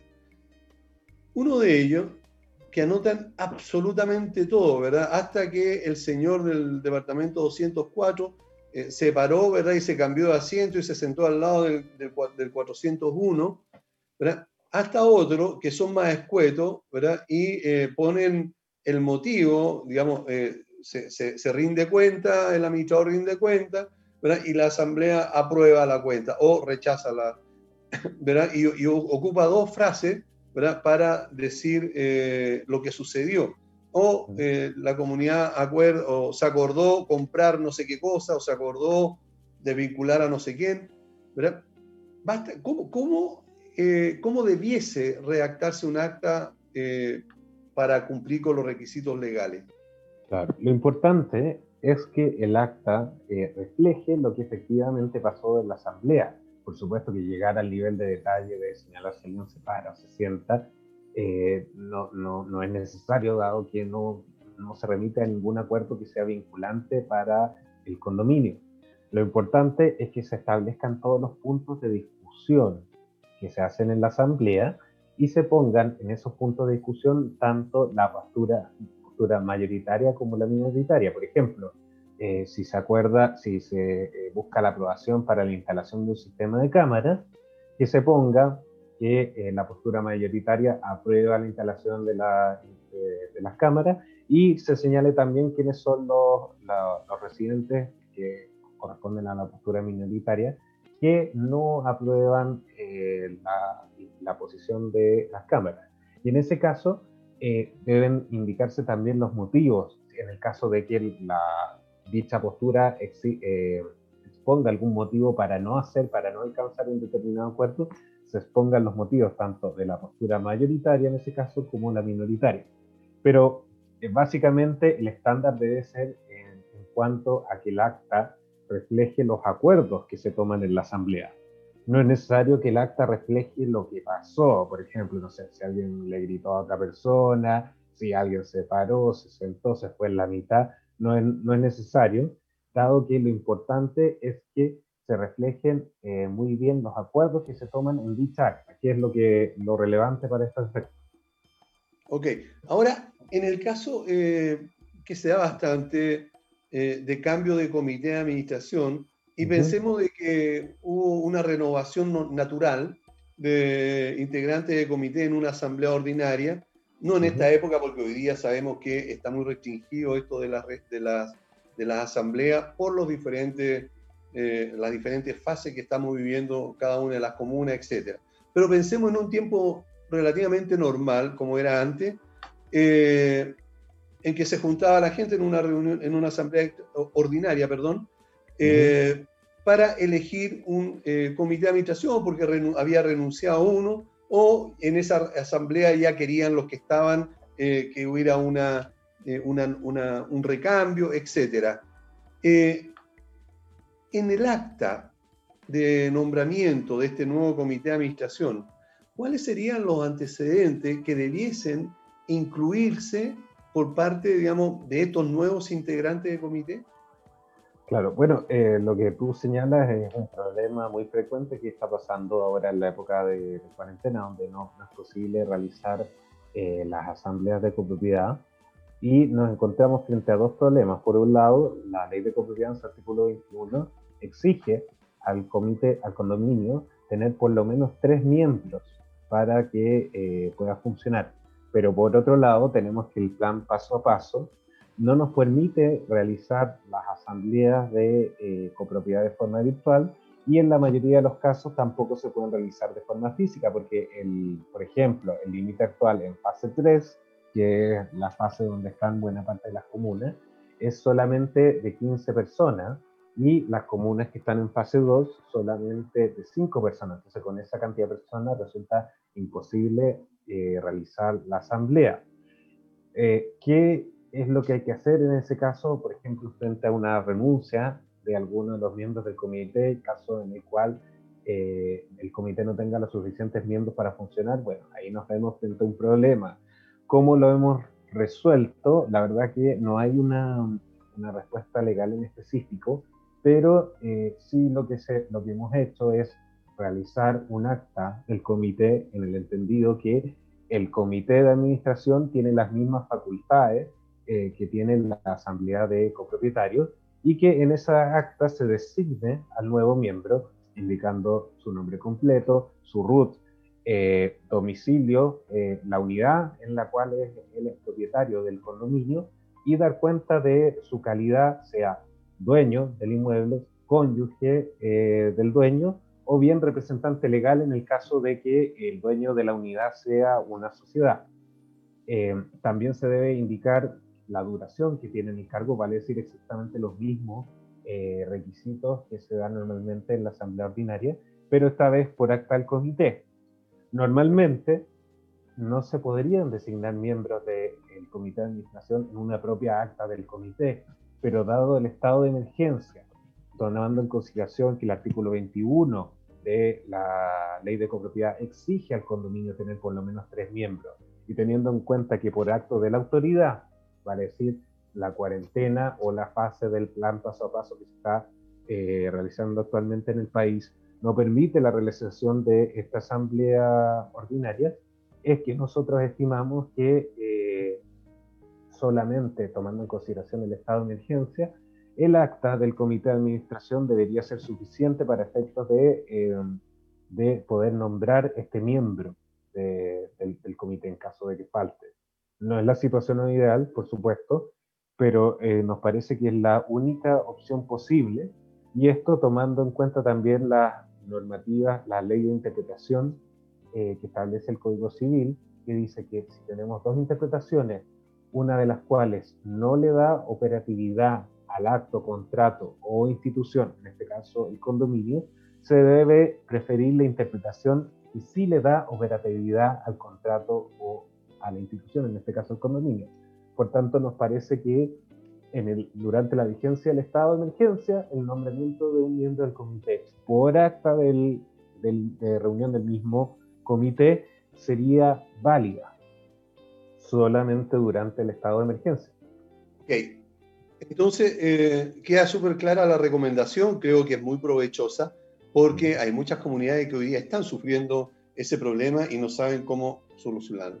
En el caso de em, eh, que se haga este nombramiento a través solamente del comité de administración, eh, ¿bastaría con un, con un acta simple o habría que reducir la escritura pública? Mira, si bien en estricto rigor no necesariamente el acta se debe reducir la escritura pública, porque no se establece como una obligación la reducción de escritura pública de dichas actas, eh, sí es extremadamente recomendable que se haga, o sea, que en la práctica se reduzca esa acta de escritura pública para efectos de hacer contar ante terceros que el comité actualmente está representado por estos nuevos miembros. Sin embargo, la reducción de la escritura pública sí va a ser obligatoria en caso de que se designe presidente del comité de administración o administrador del condominio en esos casos sí o sí va a ser obligado, obligatorio reducir el acta a escritura pública.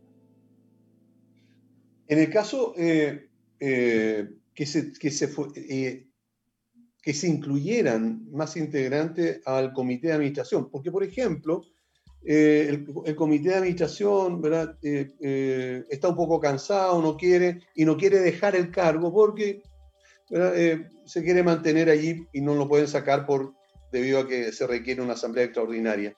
¿Es posible integrar más eh, miembros al comité de administración que no haya sido elegido, por ejemplo, en una asamblea?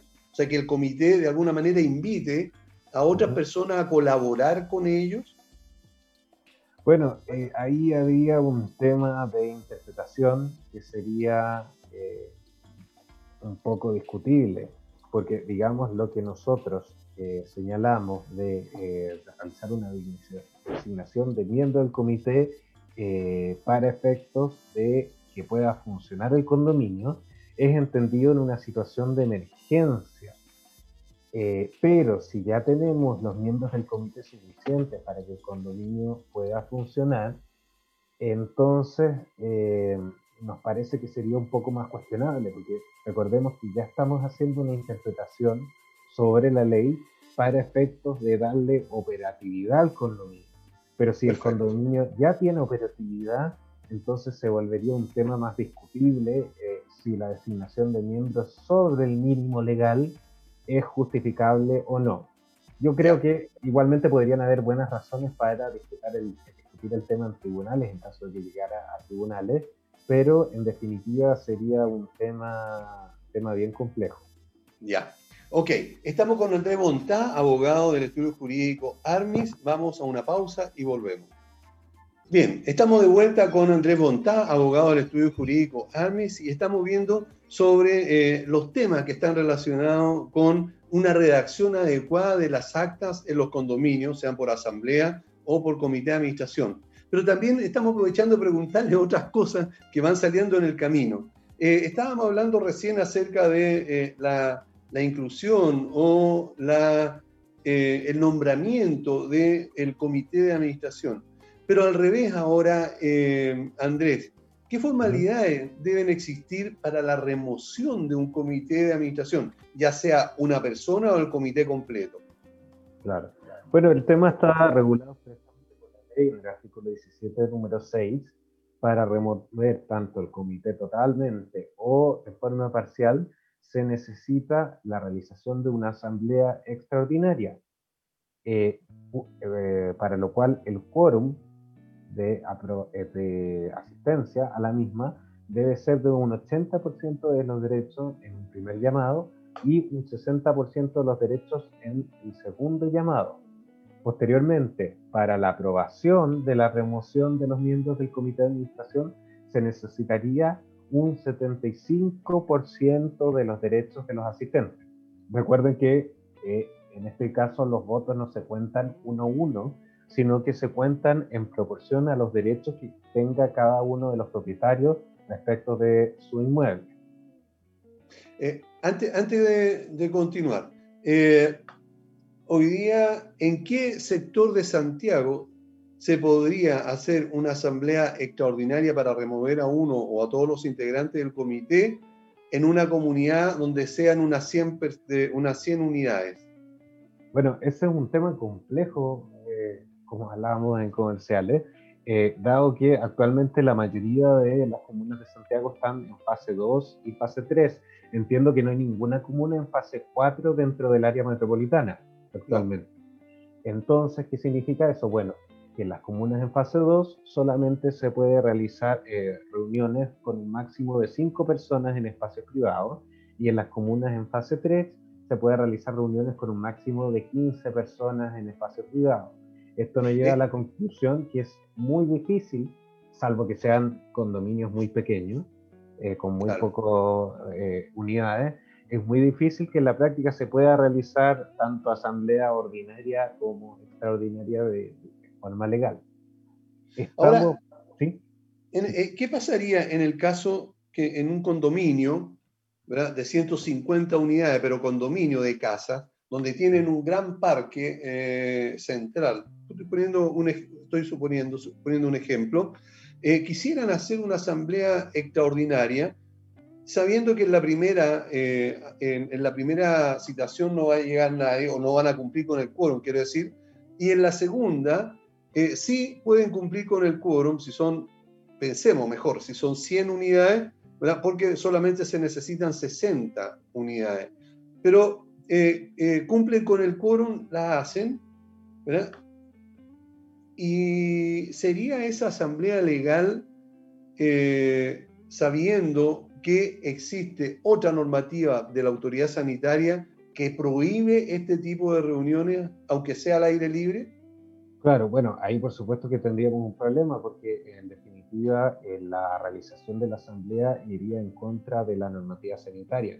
Eso tiene una sanción no solo eh, administrativa respecto de la autoridad sanitaria del Ministerio de Salud, sino que también tiene una sanción penal Vale decir, el artículo 318 establece los delitos contra la salud pública y el realizar reuniones sobre los límites establecidos por la autoridad podría llegar incluso a una sanción penal no contra los organizadores, sino contra cada uno de los asistentes y también una multa que también va eh, contra cada uno de los asistentes, no contra el condominio. Respecto de la validez o no de la asamblea, si bien eh, en estricto rigor cumpliría con los requisitos establecidos por la ley de copropiedad, eh, esta, esta asamblea podría ser perfectamente objetable, dado que alguien, eh, la persona que se oponga a la realización de esa asamblea, podría argumentar en el juzgado policía local que se realizó sin, sin tener las condiciones de base eh, para poder realizarse de acuerdo a la normativa dictada por la autoridad. Por lo tanto, esa asamblea se podría anular pese a cumplir con los requisitos estrictamente legales establecidos en la ley de copropiedad. Eh, frente a este problema, lo que nosotros hicimos hace algunos días fue realizar un requerimiento al Ministerio de Salud a través de la ley de transparencia, solicitando que se realizaría, realizara una interpretación respecto del punto 1 de los, las cosas que se pueden hacer en las comunas en fase 3, en, fase de transición. Pedimos que se interpretara que para los condominios que tuvieran espacios comunes al aire libre, se pudiera utilizar la normativa que permite las reuniones en espacios públicos al aire libre. Porque actualmente en fase 3 se permite para estos lugares que, cuando uno se reúne en espacios públicos al aire libre, eh, que uno eh, se pueda reunir, si no me equivoco, hasta 100 personas en comunas de fase 3. Eh, nosotros solicitamos esta interpretación al Ministerio de Salud, estamos esperando qué es lo que en definitiva van a responder. Pero por el momento no recomendamos hacer asamblea porque, insistimos, el riesgo es multa a cada uno de los asistentes, tanto copropietarios como administradores, como las personas que asistan, y van a tener el riesgo incluso de una persecución penal que eventualmente podría invocar en cárcel. Así que por el momento no, recomendamos intentar hacerlo. Eh, recordemos que en, las últimas semanas hemos visto un aumento de las fiscalizaciones e incluso gente que estaba celebrando matrimonios con 20 personas, 18 personas, han sido eh, tomadas detenidas. Así que no es algo que recomendemos. Correcto. Ahora, eh, en el caso eh, que estamos conversando, eh, tendría sí que haber una denuncia por parte de alguien, que alguien quisiera objetarlo. ahora, ahora, esta persona va al juzgado policía local y el tribunal podría hacer la denuncia por esta falta o por este delito, no sé, de la comunidad al ejecutar esta asamblea. Eh, no, es que hay cosas distintas acá porque se juntan tres cosas distintas. Por un lado está la validez de la, de, la, de la, asamblea misma, que claro, esa sí o sí se tiene que hacer en un juzgado policía local.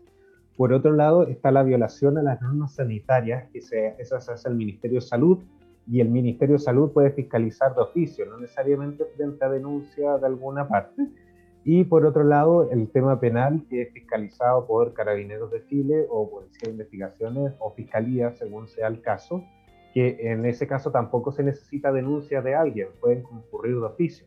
Ahora, por supuesto, lo más probable es que si Carabinero va a fiscalizar es porque alguien denunció. No, obviamente no van a, no van a realizar la, fiscalización si es que nadie denuncia, es muy poco probable, a menos que vaya pasando el carabinero por afuera del condominio y vea que está reunida una, una cantidad importante de personas. Pero es, si nadie denuncia, es muy poco probable que, se realice la fiscalización y es poco probable que se anule la asamblea. Entonces, podría ser posible que eh, ante la citación a esta asamblea extraordinaria, para, en este caso estamos hablando para la remoción del comité de administración, eh, alguien pasara el dato, no sé, hiciera una denuncia de que se está programado para tal día, tal hora, una asamblea, ¿verdad? Y pudiera llegar la autoridad. Por supuesto, por supuesto, y, lo hacen. Y ha pasado esta última semana. Así que por eso nuestra recomendación es no arriesgarse, no arriesgarse de ninguna manera, porque pueden hasta ustedes como administradores pueden terminar presos. Obviamente es poco probable que reciban una efectiva condena penal porque asumo que la mayoría de los administradores tienen irreprochable conducta anterior, que no tienen antecedentes penales. Por tanto, eh, la pena baja al tiro en un grado, lo que vuelve virtualmente imposible que cumplan pena efectiva. Pero sin duda es un procedimiento molesto y no creo que nadie se quiera ver expuesto a eso. Por eso la recomendación es respetar los aforos. Ok, entonces, en resumen, en este momento eh, no es recomendable, aunque se quiera remover al comité de administración, eh, eh, digamos, hacer una asamblea extraordinaria para, para esta situación, ¿verdad? Salvo que el condominio sea muy pequeño y tenga menos de 15 unidades. Claro, claro. claro. Ahí, ahí sí, pero, pero el promedio hoy día supera las 100 unidades a nivel nacional. Por lo tanto, va a ser muy difícil para, en lo general. a lo mejor en una comunidad de 8 unidades sí se puede, pero, pero no, no, no, o de 15, pero no. Ahora, las formalidades para la remoción del administrador. ¿Es necesario que haya una asamblea para remover al administrador del condominio? Bueno, eh, respecto de la remoción del administrador, los requisitos son distintos. Eh, se puede hacer, eh, no es necesaria una asamblea extraordinaria, sino que se puede hacer una asamblea ordinaria. no hay requisitos de constitución de dicha asamblea, como si lo existen para efecto de la remoción de los miembros del comité, y para aprobar la remoción de un administrador solo se necesita la mayoría absoluta. La mayor, mayoría absoluta es 50 más 1% de los derechos. Entonces es un, son requisitos más, eh, más leves que los requisitos para la remoción de algún miembro del comité. del administrador. Perdón, del administrador. No, no, me refiero que son requisitos más leves respecto de los requisitos que la ley establece para la remoción de los miembros del comité. O sea, sí, claro.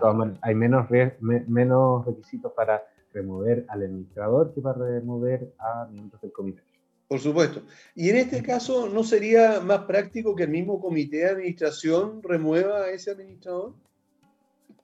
Eh, bueno, eso es un tema discutible, efectivamente, porque la propia ley en el artículo 21 dice que el comité representa a la asamblea ordinaria con todas sus facultades, como eh, la remoción del de, administrador es materia de asamblea ordinaria, teóricamente la remoción podría hacerlo el mismo comité. Eh, pero es un tema discutible eh, porque la ley dice que se realiza por acuerdo de la asamblea ordinaria. Eh, sin embargo, el acuerdo es también una facultad y por tanto, al ser una facultad, el comité la tendría eh, esa facultad para eh, proceder a la remoción de forma directa, de acuerdo a lo establecido por el artículo 21. Pero esto, por supuesto, que es un, un tema sumamente discutible y que en caso de que alguien lo objetara en el juzgado policía local, un juez podría tomar una u otra posición. Pero yo en principio me eh, tendería a pensar que sí es posible, dado que, de acuerdo a lo señalado por el artículo 21, el comité tiene eh, todas las atribuciones que tiene la asamblea ordinaria y al ser una materia de asamblea ordinaria podría proceder a la remoción. En el caso de, gracias, en el caso de, eh, para volver al tema de las actas, que se me había quedado en el tintero, ¿Cómo, para que quede, eh, quede bien estipulado, muchas veces los bancos rechazan las actas donde hay que incluir a los integrantes del comité de administración por las facultades, etcétera. Eh, ¿Cómo se pueden incorporar correctamente estas facultades bancarias? ¿Qué debería eh, establecerse allí? Ah, bueno, el tema de las facultades bancarias es también un tema importante, dado que los bancos tienen distintos criterios a la hora de, considerar cuáles son las facultades bancarias válidas, eh, incluso algunos criterios que van más allá de lo exigido por la ley. En estricto rigor, eh, las facultades bancarias, al igual que, eh, que, la normativa sobre la constitución de miembros del comité, es una materia que se debe tratar en asamblea ordinaria para efectos de eh, designar a quiénes van a ser las personas que van a tener las facultades bancarias, que ojo, no necesariamente eh, tienen que ser miembros del comité, sino que también pueden ser otros propietarios del condominio.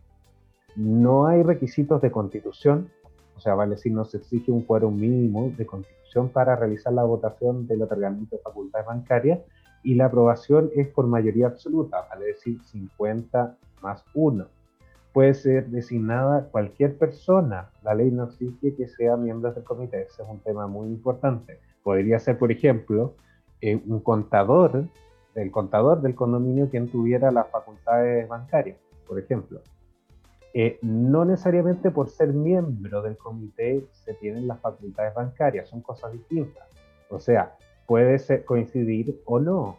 Y incluso si una persona renuncia al comité de administración, puede renunciar al comité de administración, pero seguir manteniendo las facultades bancarias. No hay inconveniente en eso también. ¿Y eso, eso, eso tendría que quedar en acta o, o, puede ser así nomás? Claro, al ser materia de asamblea ordinaria, tiene que constar en el acta de asamblea ordinaria. Y dependiendo eh, de las materias que se traten en dicha acta de asamblea ordinaria, es si va a ser exigible la reducción a criteria pública o no. Nosotros eh, recomendamos siempre, cuando se designan facultades bancarias, reducir el acta a, eh, a escritura pública. Pese a que en estricto rigor, si no se designa administrador o si no se designa presidente del comité, no sería obligatorio eh, reducir el acta de escritura pública. Recomendamos de igual manera hacerlo para evitarse problemas después en el banco. Así que recomendamos sí hacerlo. Ahora, en el, en el caso que, eh, como tú decías, de que un integrante del comité ya no quiera continuar en el comité, pero sí está disponible, por ejemplo, para que en caso que haya dificultad eh, que firmen los otros integrantes, se pueda, em, se pueda acudir a él a, eh, firmar, a, firmar los cheques que necesite la comunidad por ese problema que pudiera tener en, en, el instante por falta de firma.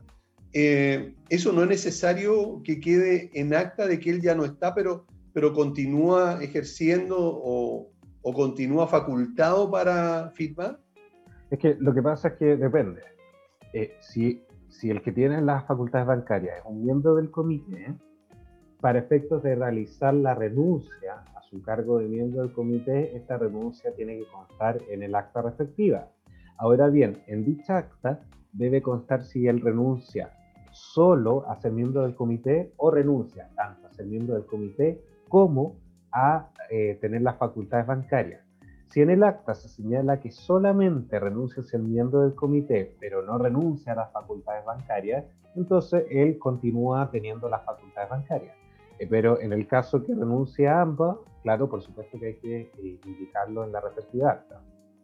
Correcto, ok siguiendo con, lo, con lo, las facultades bancarias, ¿existe alguna redacción eh, correcta para eh, que sean aprobados y no rechazados? ¿O qué es lo mínimo que debería establecerse allí en cuanto a facultades para los integrantes de los comités? Claro. Bueno, lo que se debe redactar en la respectiva acta es indicar cuáles son las personas que van a tener estas facultades bancarias se establezcan cuáles van a ser las facultades que van a tener, vale decir, por ejemplo, la eh, posibilidad de girar eh, dinero, de firmar que se deben indicar cuáles van a ser las facultades que van a tener. En el general es recomendable eh, básicamente copiar lo que señala el artículo 23, inciso sexto, que es el que establece las facultades bancarias, y por supuesto que quede bien clara la individualización de cuál es la persona que va a tener estas facultades. Vale decir nombre completo, root, eh, todos los datos de utilización, eh, civil, domicilio, recordemos que el domicilio puede ser el domicilio eh, dentro del condominio o otro domicilio, dado que la persona que tenga facultades bancarias puede ser un propietario o no. Todos los datos de individualización y cuáles son las facultades bancarias que en definitiva vaya a tener. Si quiere hacerlo más simple, bueno, simplemente se copia el artículo 23, inciso sexto de la ley de propiedad. Ok, ahí es un buen consejo. Bien, hemos estado conversando con Andrés Bontá, él es abogado del estudio jurídico ADMI, y hemos estado conversando justamente sobre eh, las actas en, los condominios y cómo hacerlas eh, correctamente. Eh, solamente la, última, la última consulta para reforzar lo que dijiste en algún momento. ¿Quién es el responsable de eh, guardar, custodiar las actas o los libros de acta de la comunidad?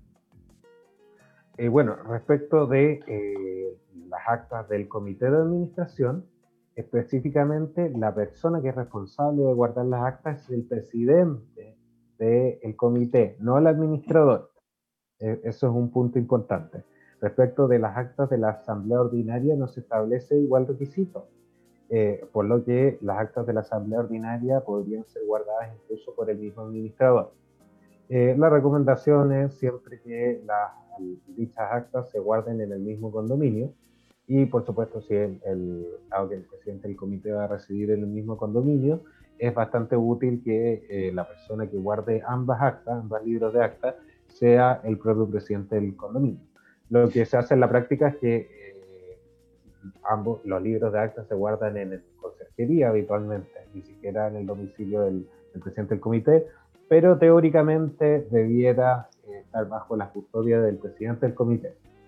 Eso significa que si algún libro se pierde y lo pide el tribunal competente, en este caso como policía local, eh, ¿pudiera haber alguna sanción para este presidente? Por supuesto, podría haber sanción para el presidente del comité por eh, omisión en su deber de cuidado. Ahora hay que tomar en cuenta también que al ser ad honorem, el cargo de miembro del comité vale ser un cargo gratuito, el nivel de cuidado que le exige la ley a los miembros del comité de administración es, eh, el, nivel de cuidado más leve, vale decir, eh, no se le exige tanto a los miembros del comité como si se le exige a la administración, por ejemplo. O sea, hay el estándar que va a tener el juez para efecto de determinar si hubo negligencia o no, va a ser un estándar más suave, por decirlo de alguna manera, respecto a algún miembro del comité que respecto al administrador, donde a él sí se le va a exigir un grado de responsabilidad más alto. Ok. Bien, ahora sí, se nos acabó el tiempo. Muchas gracias, Andrés, por habernos acompañado en el día de hoy y aclarado todas estas dudas que teníamos aquí en esta bolsa de consulta para ARMI. Perfecto, ningún problema cuando necesiten. Bueno, recordar a todos que yo soy abogado laboral, no soy abogado de copropiedad. El abogado de copropiedad es, Juan Pablo Vargas, pero bueno, acá estoy en su, en su, reemplazo. Y, y conoces bastante el tema eh, al respecto, porque aquí pudiste también dar una tremenda clase ¿verdad? y explicarnos muy bien y aclararnos un montón de dudas al respecto. Así que será hasta otra oportunidad, porque estés muy bien de Aníbal. Que esté muy bien. Saludos a todos. Muchas gracias.